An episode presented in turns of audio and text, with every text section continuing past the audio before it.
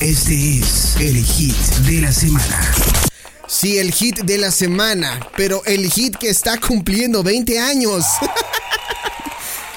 ya se convirtió en un clásico esta sección del hit de la semana, los hits que están cumpliendo 20 años.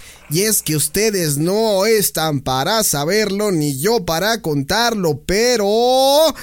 Esta canción cumple 20 años y dice más o menos así. Where's all my soul sisters? Let me hear your flow.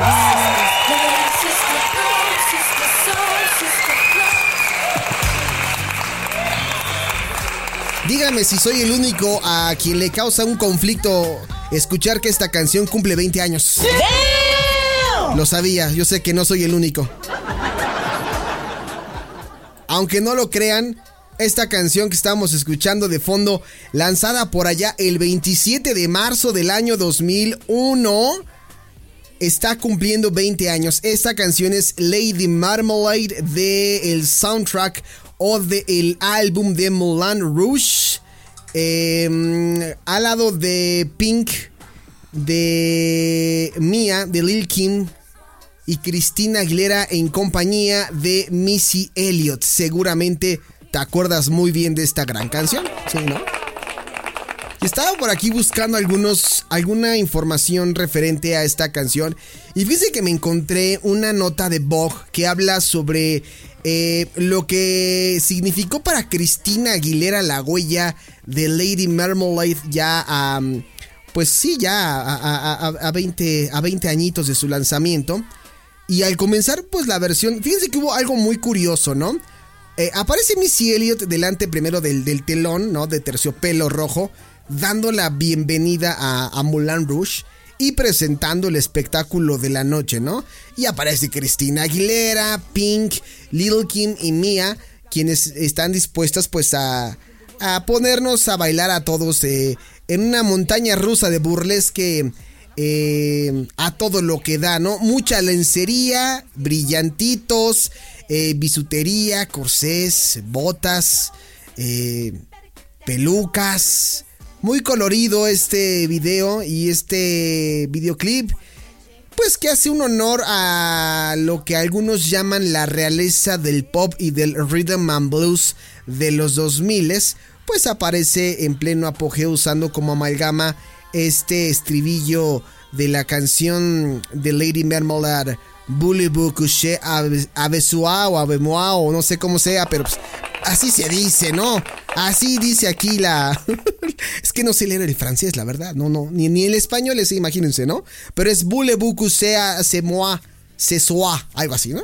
Y Cristina Aguilera comentaba que era fan de Romeo y Julieta de Baz eh, Luhrmann y se enteró de que iba a de que se iba a volver a grabar esta canción para Moulin Rouge.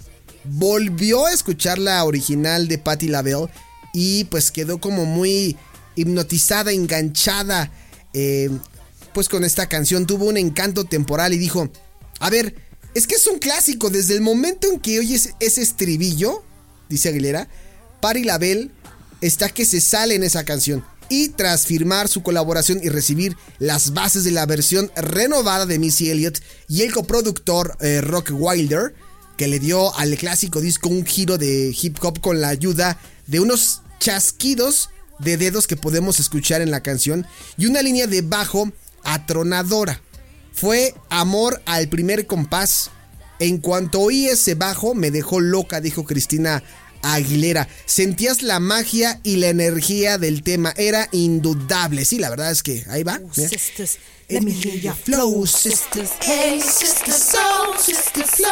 Ahí va.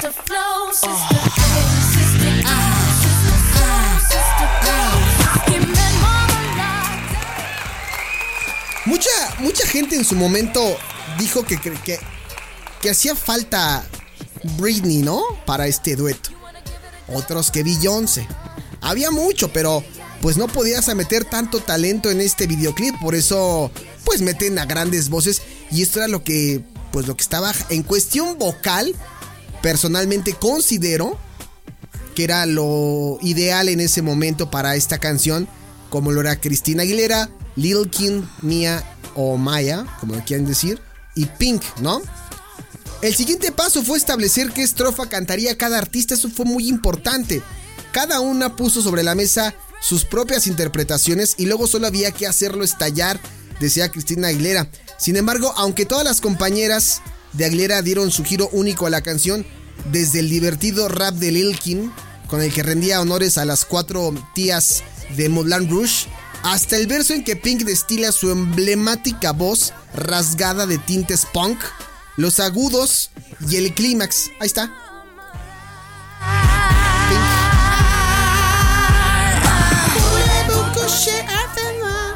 Bueno, pues la voz de, de Pink, los agudos y el clímax de que derrochaba Cristina Aguilera.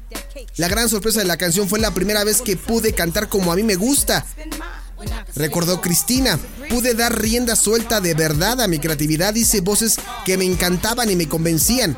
Pude subir a plena potencia y hacer mis adlibs y mis runs, runs y darle al soul todo lo que quise. Me divertí un montón y la verdad es que se nota, ¿eh? Ya lo hemos dicho en este espacio, cuando una canción se interpreta con sentimiento, te identificas con ella, quedan cosas muy padres, quedan cosas muy deliciosas como esta canción y con estas voces, ¿no? Dice, de hecho muchas veces se olvida que hasta Lady Marmalade, Aguilera apenas había empezado a rascar la superficie de su extraordinario rango vocal, ya que el pop adolescente mucho más suave de su álbum de debut homónimo le dio poco espacio para demostrar todo lo que su voz tenía que ofrecer. No fue casualidad que Aguilera volviera a contar ese mismo año con la ayuda de Rock Wilder para su vuelta al ruedo con el sencillo Dirty, tema que marcó el, comienzo de su reinvención como música a cargo de un sonido y una imagen propio. Y de ahí saldría el álbum Strip, que encabezó las listas de éxitos en 2002, ustedes se recordarán muy bien, donde retoma temas como la sexualidad, el empoderamiento, eh, pues ya tocados en parte en Lady Marmalade con una actitud tan directa como inclusiva para aquellos que piensan que la cuestión de ser inclusivos y todas estas cosas de empoderamiento de ahora son nuevas, no. Incluso antes de Cristina Aguilera ya lo hacía Madonna, pero en los 2000 le correspondía a Cristina Aguilera con esta excelente voz que estamos escuchando de fondo. Dice, estaba en una etapa de transición en ese momento. Venía del éxito de mi primer disco, donde se me había encasillado, por así decirlo, en cantar en determinada manera cada vez que intentaba cantar un poco más como yo quería, era en plan, estás cantando demasiado, tienes que ser más suave, tenemos que aminorar eso un poco. Y siempre tenía que encajar en ciertos moles. Cuando empecé a trabajar con Rock Wilder en Dirty, conseguí hacer la música que yo quería hacer. Ese rollo áspero y grave que no iguala el sonido, ese que como artista te apetece a hincarle el diente. Y es que sí, o sea, si tú estabas acostumbrado a escuchar un Genie in a Battle, pues esto sacaba de onda, ¿no? Pero creo que fue como el pretexto perfecto para mm, salirse de esa zona de confort de Cristina Aguilera, ¿no? De igual manera, la sensual imagen desbordante y descarada que se construyó Aguilera para Lady Marmalade marca un punto de inflexión hacia el estilo provocador que definió la época de strip, de los sujetadores de rayas, las chaparreras de cuero del videoclip de Dirty, dirigido por David LaChapelle, de quien vamos a hablar más adelante, la costura teatral, casi gótica que lució en el video de Fighter, y los arriesgados maquillajes y peinados que lució Aguilera en el video de Lady Marmalade también dejaron huella, ya sean aquellos ojos ahumados en rosas salpicados o cristalitos, o la explosión del pelo rubio encrespado, coronado con una resplandeciente tiara. Dice, a ver, el concepto en sí era a lo grande o a tu casa, dice Aguilera entre risas. Y estoy viendo una fotografía de de las cuatro mujeres. ¡Wow! Qué hermosas se ven las cuatro. Qué hermosas. Esta fotografía la estás viendo ahorita en la foto de portada de este podcast. Para los que están escuchando ya este podcast grabado, la, la foto es es la foto. Y no me lo nieguen, ¿no? Aunque Luke no haya dejado nunca tener sus admiradores y sigue inspirado año tras año, desde, fíjense, despedida de solteras, disfraces de Halloween, que fue el, el- dice aquí el mensaje sorprendentemente profético que había detrás de los estilismos, lo que pegó con más fuerza. El vestuario jugó un papel importantísimo en el aspecto visual de toda la canción, lo dijo Cristina también, iba de ser lo más y sentirte cómoda en tu propia piel sin preocuparte de las etiquetas, de los dobles eh, raseros que, que había en la época en torno a la sexualidad. Era vivir nuestra propia vida al máximo. Por entonces como mujer me encantaba atarme un corsé, llevar esos tacones de tía chunga, ir maquillada y peinada con joyas. Me iba todo eso.